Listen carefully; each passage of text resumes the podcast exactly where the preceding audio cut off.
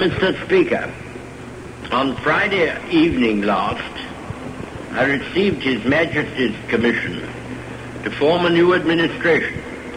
It was the evident wish and will of Parliament and the nation that this should be conceived on the broadest possible basis. El 13 de mayo de 1940, Winston Churchill pronunció su primer discurso como primer ministro británico ante la Cámara de los Lores. Al inicio de la Segunda Guerra Mundial fue nombrado primer Lord de Almirantazgo, en la que su principal misión fue fortalecer las bases de Scapa Flow en Escocia e impedir a Alemania que ataquen a los barcos mercantes de las colonias en el Atlántico Norte.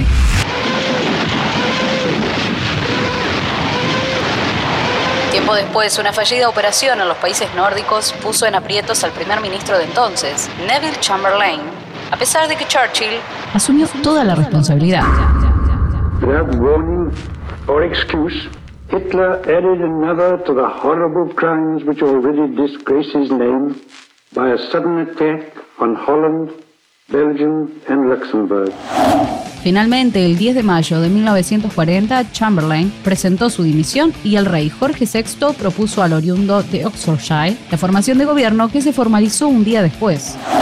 El 13 de mayo de ese año pronunciaría su primer discurso oficial en el cual aseguró que no tenía nada más que ofrecer que sangre, esfuerzo, lágrimas y sudor.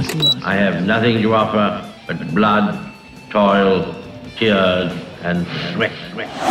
Asimismo, el flamante jefe de Estado manifestó que la única aspiración del Reino Unido respecto a la guerra era la victoria a toda costa, ya que destacó que sin ella no hay supervivencia. You ask what is our policy, I can answer in one word. Victory. Victory at all costs. Victory in spite of all terror. Tiempo después, y con el conflicto finalizado, Churchill fue reelecto para un segundo mandato del que se retiró en 1955. But without victory there is no survival.